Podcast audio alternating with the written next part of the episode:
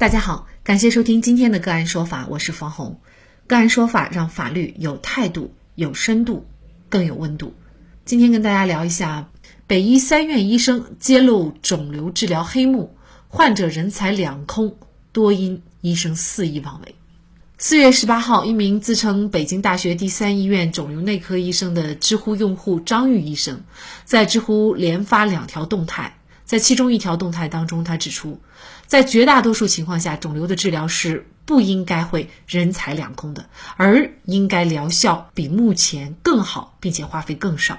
为什么仍然有那么多人财两空的悲剧发生？张玉医生坦言，很多是由负责治疗肿瘤的医生造成的。他认为，目前医疗最大的问题并不是以药养医，而是监督力度缺乏，导致某些医生肆意妄为，由此而来的不良医疗行为伤害了患者的利益，是导致医患纠纷增加的重要因素，同时也是导致普通民众认为看病难、看病贵的重要原因。部分医生作恶的后果是由全体国民一同承受，这非常不公平。这些不良医疗行为无一例外地导致患者的花费大幅度增加，并对患者带来伤害和痛苦，甚至有部分患者因此死亡。而且所涉及的不仅是普通的地方医院，还包括多家三甲医院的肿瘤医生，甚至是北京、上海、广州、天津和重庆等地区都有一些医生在肿瘤治疗中有明显的不端行为。更有甚者，高度怀疑有的科室制定了统一的策略，不遵从最权威的肿瘤治疗指南，对肿瘤患者故意不采用标准治疗方案而改用其他方案，并且有充分证据表明这种方案更改对患者是有害无利的，因为会增加患者的经济花费、毒副反应甚至死亡率。甚至他怀疑可能有高达五分之一以上的患者被更改了标准治疗方案，当然小错就更多。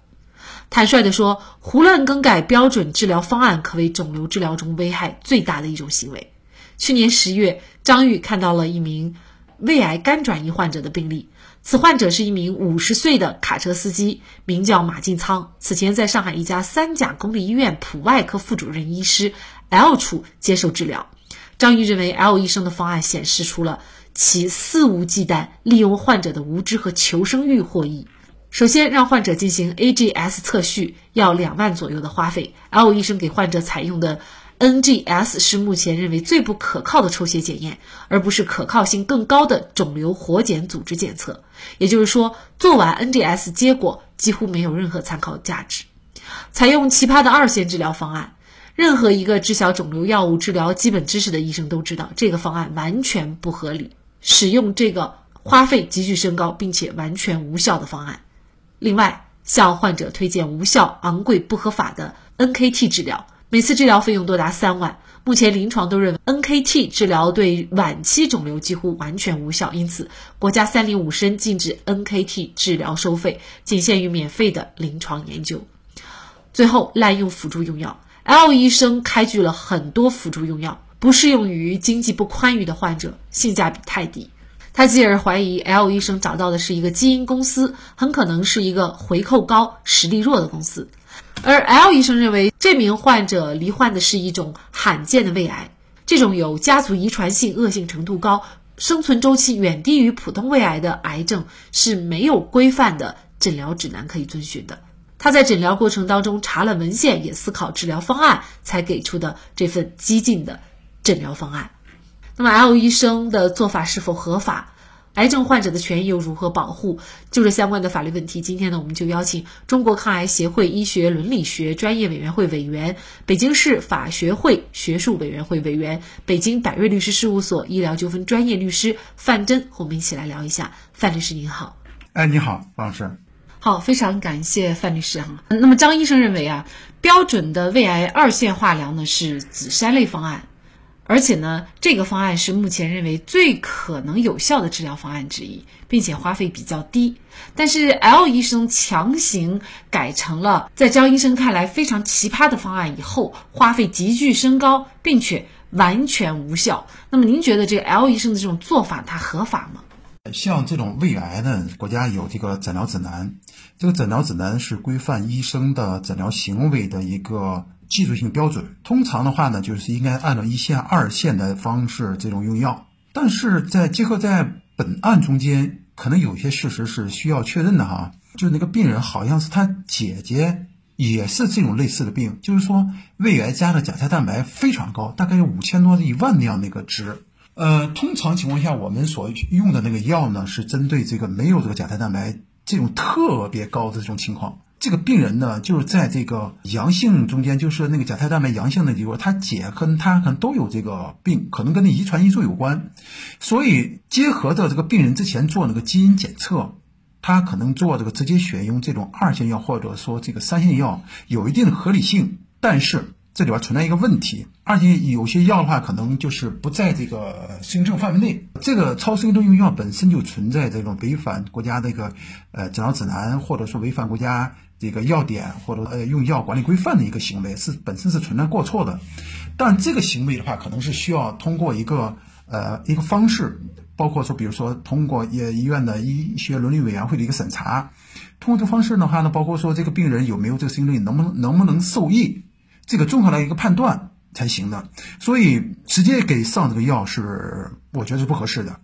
他又违不违反相关的法律规定，或者说医他违不违反医疗的最基本的一些这种准则呢？我们一般在治疗上，比如说这个用的一些药啊，按说是从一线用药，但是它有有证据的情况下，它可以直接跳到二线，但是必须要有证据，它基因检测了以后呢，而它那个这种癌症基因型呢。可能对目前紫杉类药物可能根本就无效的，所以你预期耽误患者的治疗，还不直接二线或三线，不能基于说就没有完完全按照一线的这种用药就是错的，不能这么判断，但必须要有证据，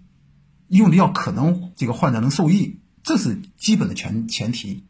那么显然他到底能不能受益是没有办法证明的，因为人已经去世了啊。对于肿瘤患者来说。这个也是我们广大肿瘤患者比较关心的一个问题哈，就是如果不采用这种标准的治疗方案，而改用其他的方案，那么这种做法对于患者来说，是不是呃可以认定为一个直接的侵权行为？或者是说呢，患者遇到了这种情况又该怎么维权？那么事实上，这也涉及到一个弱势群体问题哈，因为相对于呃医疗这么专业的行业行为的话。什么样的方案是一个标准方案，是指导方案？这个作为患者其实是很难去了解，或者是能力有限无法了解哈。那您怎么看呢？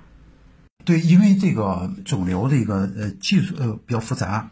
它所用药的一个方案呢，可能对多数人可能是适用的，但是针对到具体的某一个患者，根据他的病理类型以及基因型啊，他可能。对某种治疗方案有效，可能对某种治疗方案它本身就无效的。现在咱们国家特别强调这种精确治疗，嗯，这种精确治疗的话呢，实际上就是一个个性化治疗。什么样方式，比如说对这个患者治疗最有效，还要可能还要考虑他的经济状况，未必一定会按照。就是这个国家这个诊疗指南上的一线、二线来，所以我们在考虑这个用药的时候，首先要跟呃向患者要解释清楚，这里边是有知情同意的问题，就是说要知情同意，要给他讲清楚，还要考虑比如你经济情况，或者说这医保、一报销情况，就是说你能不能承受这个费用，哎，这么来综合来判断，在这种情况下才能可能说，如果说我适合呃诊疗指南所一线用药的。那种情况，而你选择了二线用药，本身就是错的。但如果说它本身对一线用药治疗可能是无效的，或者效果很差的，那么它可以选择二线用药。那么，如果是没有一个统一的标准的话，事实上，作为我们患者就更无法识别自己是不是被过度医疗了，或者说自己是不是被侵权了，因为我根本无法了解你给我的方案是不是你擅自的一个决定。那么，是不是作为患者来说就无计可施了，没有任何办法，只能被动接受？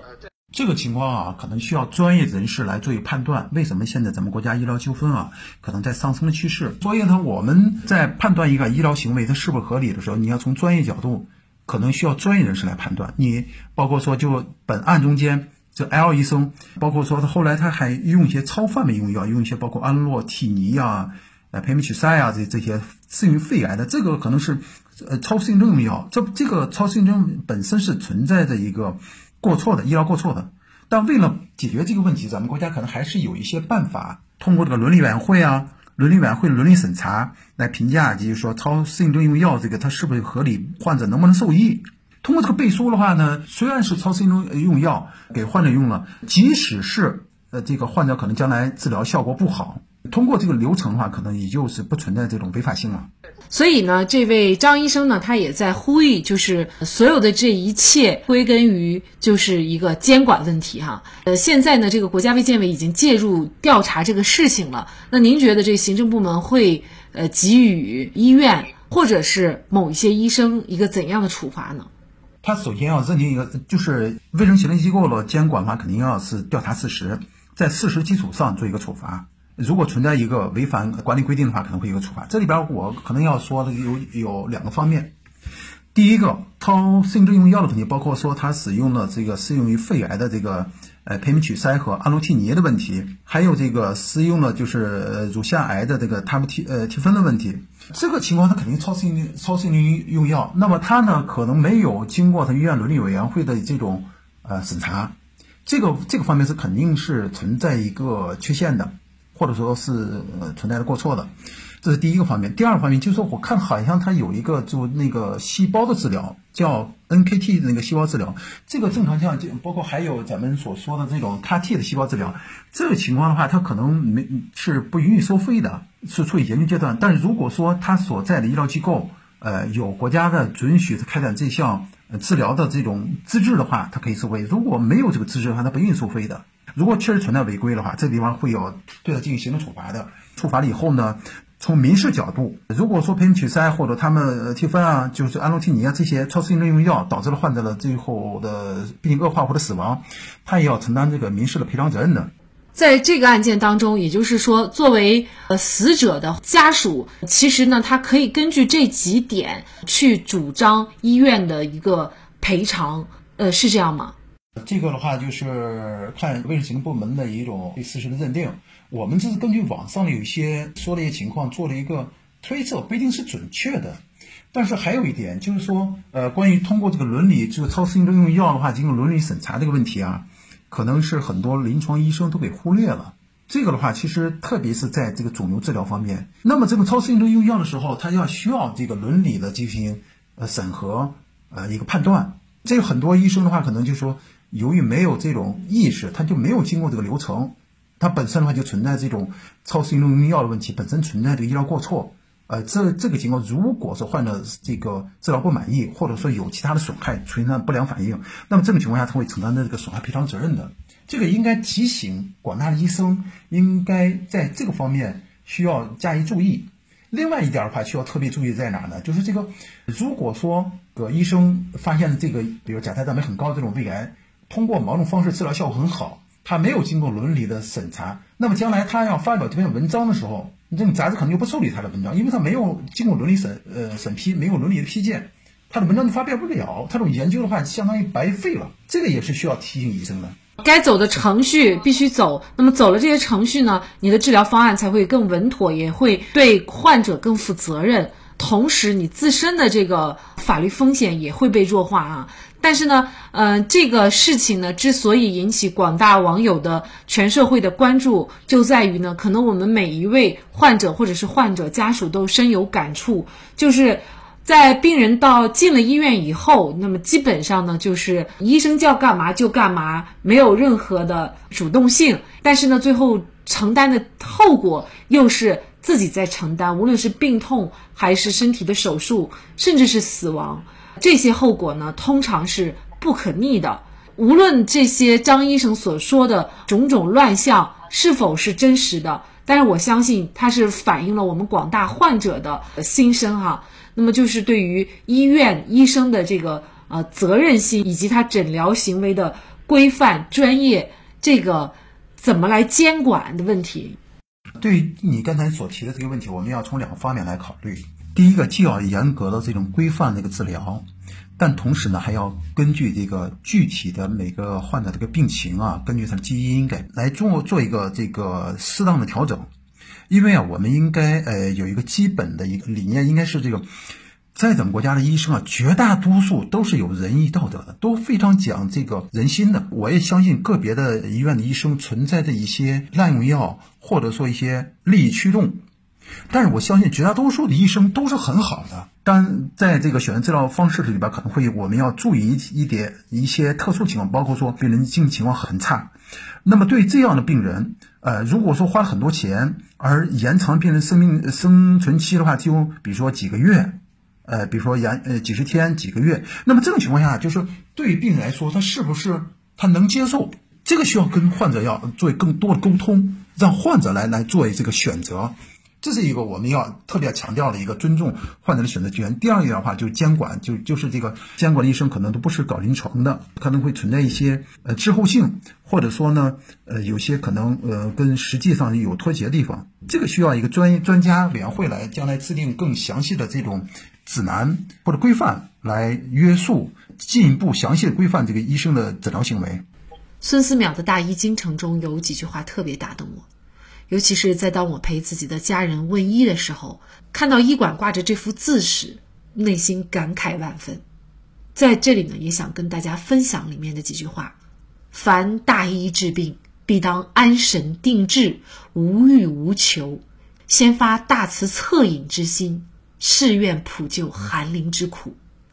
若有疾厄来求救者，不得问其贵贱贫富，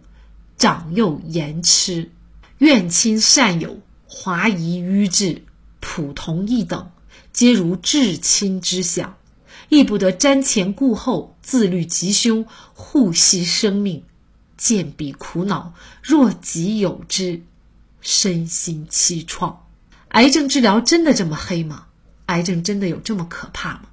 癌症治疗只能化疗、手术、放疗吗？其实我们的认知很有限。希望更多的医生都能够秉承大医精诚之心，见彼苦恼，若己有之。好，在这里再一次感谢中国抗癌协会医学伦理学专业委员会委员、北京市法学会学术委员会委员、北京百瑞律师事务所医疗纠纷专业律师范真。